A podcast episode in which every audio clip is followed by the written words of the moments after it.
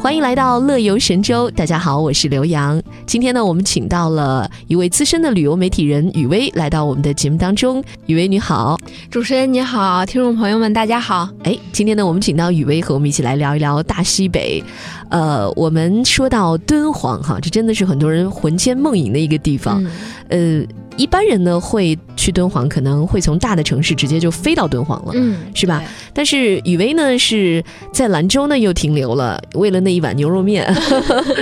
对吧？那如果是要从甘肃的省会兰州到敦煌的话，因为距离还是很远的很远哈，，对，怎么走会比较好呢？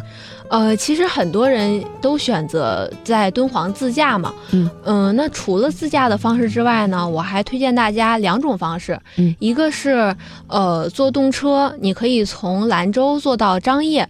一天是有九趟动车。然后还有一种方法呢，就是有一趟从兰州到敦煌的专列。嗯，如果你直接到敦煌了，你就可以坐这趟专列动呃专列的火车旅游火车可以过去。嗯那如果你还想，比如说到张掖、到嘉峪关去玩一玩啊，就可以坐这趟动车了。这啊趟动车呢，早上最早是七点二十五的，下午最晚是五点二十二。嗯到张掖大概四个小时左右吧，除非你时间比较赶。其实我不建议大家买最晚的那趟车，因为天黑了就看不到风景了。其实啊推荐坐这趟动车的一个原因啊，也就是因为它沿线的风风景特别漂亮。嗯，因为这趟高铁线路呢，它在青藏高原的这个边缘，嗯，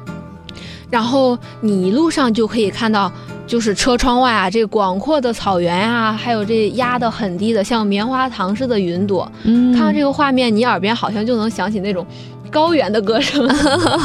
就唱起了草原啊，或者是对高原 啊，因为这是对黄土高原嘛。嗯，大家是印象当中的西北就应该是这种黄沙漫漫的哈、嗯，对，大漠。戈壁的感觉，是不是？对？而且远处呢，还隐约着有那种高耸的雪山，嗯。就对于没见过雪山的人来 说，看这个就特别激动。是的，是的。嗯现在动车是因为还呃只修到了张掖嘛，哈，对就是没有往敦煌那边通，是有点遗憾对。那呃，但是为什么说自驾也比较好呢？因为这一条河西走廊的丝绸之路的这条线路，它好多点都是值得看的。嗯啊从兰州出发到呃武威、酒泉、张掖。对，呃，敦煌、嘉峪关是吧？对啊哈，这条对路这线一都是路景，上对，嗯，那我们也可以去，嗯，选择坐火车哈，虽然慢一点，但是就像雨薇说的，可以看风景，是吧？嗯对，好，那么我们呃，敦煌啊，这个为什么要去敦煌？给个理由 先。其实啊，敦煌它可以称作是我们现存的规模最大、内容最丰富的一个佛教艺术宝库了。嗯敦煌现存有佛教的壁画呀、塑像啊，一共有四百九十二个洞窟，嗯而且呢，它并不是都对外开放的。就我们每买一次票入场，它可以有讲解员带着我们参观八个经典洞窟，啊，才八个吗？，对，然后大概在七十五分钟左右，所以呢，去一次是不可能把咱们敦煌这些石窟都一次性看 完的。对，因为现在敦煌的莫高窟，它更多的还是以保护哈对，为对主哈，它是个保护文研保究单位嘛。对，嗯，因为因为它那个石窟里头的壁画是最有名的，可是那个嗯壁画经过了这么多年，它保存下来也很不容易。我们嗯现在如果进的人多了，比如说我们呼出的二氧化碳呀，有些就会把我们当时壁画上的一些颜料给嗯氧化掉。嗯，然后就会有这种问题，所以每天人流也是限定的，开放的窟也是限定的。对，嗯，大家也不要觉得呃太遗憾哈，嗯这个七个窟其实，呃，感觉数目好像啊八个窟 哈，感觉数目好像有点少，嗯但实际上呢，你在讲解员的带领下哈，给你带你去看的都是最有代表性的。对，而且嗯你看到内容也是非常丰富的。它一个窟里，因为整个窟四面包括那个窟顶，它都是壁画，它可以给你讲解内容也非常丰富。嗯，它这个窟里面呢，呃，壁画呢内容也是非常的丰富的哈，嗯你会看到在这个石窟里面，这古代的这些艺术家们啊。嗯嗯 真的是，虽然是一些佛教题材哈，但是它嗯对本身的那个艺术的美，你也是能够对很让人震撼的。对，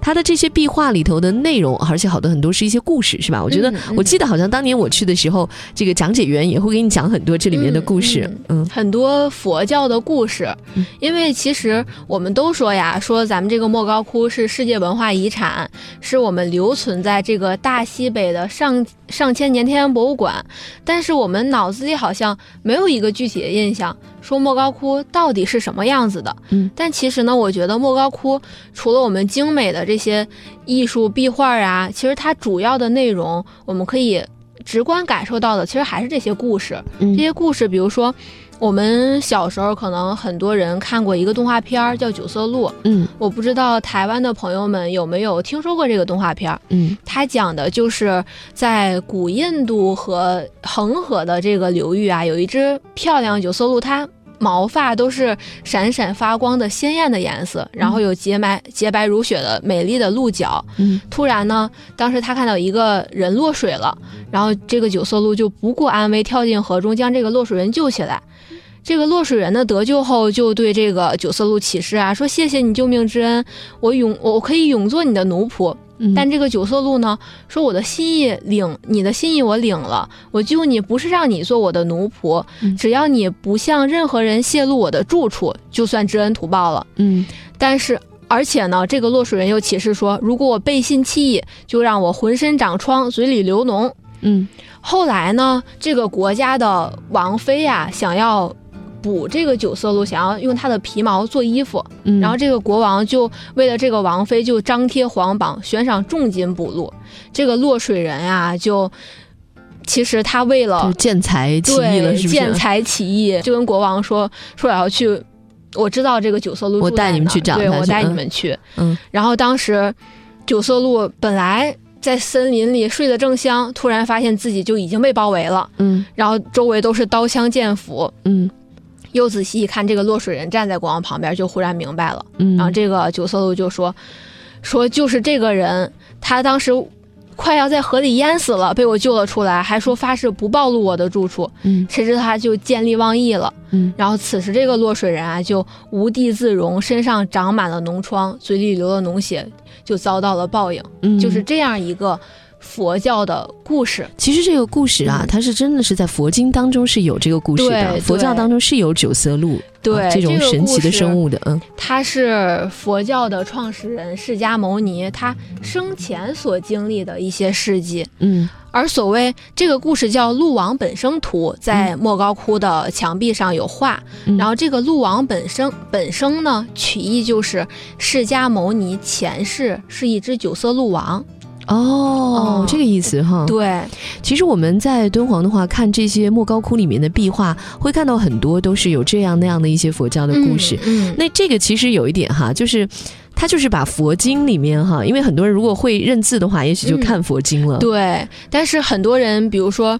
像古代的时候啊，他们教育的水平没有这么高，不像嗯我们现在，他没有这么多人识字。嗯当时为了传达这个佛经呢，他又会把这些佛教的故事都画在这些窟里壁画上，然后就让更多人、更多的人去了解佛教故事，嗯所以就产生了我们现在莫高窟所看到的很多，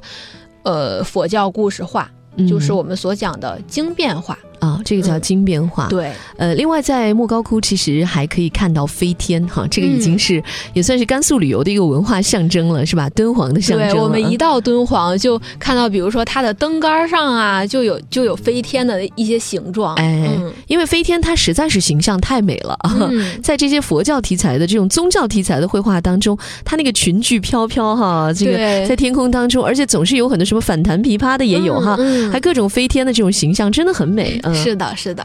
所以呢，我们到敦煌就一定要说说这个飞天。 嗯这个敦煌的莫高窟啊，几乎每个窟都可以看到这种婀娜多姿的飞天。这些飞天呢，它就是不长翅膀，也没有羽毛嗯，头顶也没有光环，不像西方那些小天使啊，嗯，它是依靠衣裙、彩带飞上天的。这个飞天呢，它其实是佛教当中的一种品级并不高啊。其实飞天嗯在这个佛教的这个对神佛当中哈，对，嗯，它主要是佛祖讲经的时候，好像它就出来了啊。对对，嗯、那把这些彩带呀、呃衣衣裙呀运用的得心应手的呢，它其实不一定都是我们现在所见的这些柔美轻盈的小仙女，嗯它也有可能是小仙男。 什么意思 啊？就是说，这个飞天呐，最开始其实也是有男性的，因为咱啊，们、还有南。飞天、啊，，对， 因为咱们石窟是始建于北凉时期，那时候的洞窟基本上是对西域石窟的模仿。这个时候飞天是什么样子呢？就是它是大鼻子，深凹的眼窝，眼睛大，耳朵也大，脸是椭圆形的，嗯，身材粗短，上身是半裸着的，就一看就是活脱脱的汉子嘛。嗯，并且它的飞天动作其实也是很僵硬的，呃，飘舞的彩带也特别单一，身子只要是 U 型了，基本就是在飞舞 了。 U 型飞天， 对嗯，那就是说一开始的时候，他的还是呃男性的那种形象哈。。对， 到后来慢慢的才开始变得像现在我们看到的这样，是对，吧？比随较着女这性个化了时啊。间。演化呀，咱们这个西域风格的就逐渐演变成了本土化的，飞天的身体就变得修长，脸部就也眉清目秀了，肢体里透露着女性的这种阴柔美。嗯，而到了唐代呢，飞天就已经完全本土化嗯了。而且唐代呀、我们都说唐代以胖为美，就还有这种珠圆玉润的女性就胖飞飞天是吧对 啊、好，那大家嗯如果去莫高窟的话，哈，要看一看那些飞天的造型各异的哈，嗯姿态优美的飞天。而且我觉得，呃，好像在莫高窟应该也能够买到很多飞天题材的那种一些纪念品啊。 对，我印象当中，对他那边的文创品是非常好的。对我很喜欢他们的当地的那种文创的丝巾，可能不光莫高窟有卖，当地很多嗯小店里也是有卖的。就是它会有在丝巾或者围巾上印有呃莫高窟壁画的图案。嗯，当时我就买过一条印有三兔藻井图的围巾，这个图案我觉得它的寓意非常好。为什么叫三兔藻井图呢？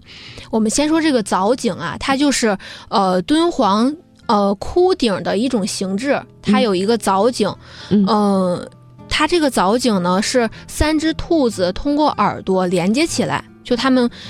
三只兔子只有三只耳朵，而不是六只耳朵。串成一圈儿哦的这种对，兔串子成一啊，圈儿。嗯，你从哪个角度看，这个兔子都有两只耳朵，但实际它们三只只有三只耳朵，啊，而且呢，它们都是奔着同一个方向在奔跑的，就彼此追随，嗯就代表着佛教所讲的前世、今生与来世。哦，很有意思，哎，这个对蛮有禅意在里头的对，嗯。怪不得你会买这样一个纪念品回来呢， 哈！对，我记得我自己也有一把，是当时敦煌百年的时候，哈，嗯我呃买了一把它的那个伞，嗯，那个个伞上面就是也是它里面的壁画的、嗯那个藻井的图案，，嗯，每次一打出去回头率无 数，就很就是漂亮，就稍微有点 重，啊但是真的很美，为了美，为了美也要打伞。对，所以其实到那边可以挑一些这种文创品哈，也算是嗯给自己的一个纪念了。对，哦，这就是雨薇给我们介绍了敦煌的莫高窟。那么嗯大家如果现在去的话，听说也是要预约的，是吧？啊对，莫高窟其实夏季门票还蛮紧张的，嗯一定要提前在它的官网上去预约。嗯嗯嗯呃，除了莫高窟之外，当然还有很多地方，但是我们今天时间的关系，好像没有办法一一为大家介绍了。嗯，嗯。还有鸣沙山月牙泉，嗯对，鸣嗯沙山月牙泉，月牙泉是一个月牙的形状。其实很多人去了，就是为专门进走进沙漠去看这个月牙泉，它在沙漠的中间包围，其实也嗯很神奇。对，沙漠里头有一汪清清的泉水啊，嗯对这真的很神奇。而且那边是可以玩沙子的好地方哈，对，带小朋友去嗯也会对很好。，可以嗯进去脱了鞋踩踩沙子，就感受一下西北大漠的氛围。嗯嗯，啊、当然啦，你这个吃货还是要想介绍一下美食对，是吧？还是要介绍一种敦煌当地的特产，就是李广杏。嗯，它这个杏子呢是七月左右是丰收的季节，呃，这个杏儿啊是金黄的外皮，外皮而且像油桃一样那种油亮的感觉。嗯，这个杏子最独特的地方呢，就是它带着一股李子的酸味儿，而且不管软硬。吃起来都很香甜，不像我们平时的杏儿，只有它软了才会好吃。啊，你看叫李广信， 嗯，这也对是有历史渊源在里对头的哈，这个大家自己去查一下， 对，我们就没有时间给大家讲了。有关系。对，跟那个李广将军有关系。好，非常感谢雨薇今天来到我们的乐游神州的节目中来，呃，欢迎大家继续守候我们接下来的精彩节目。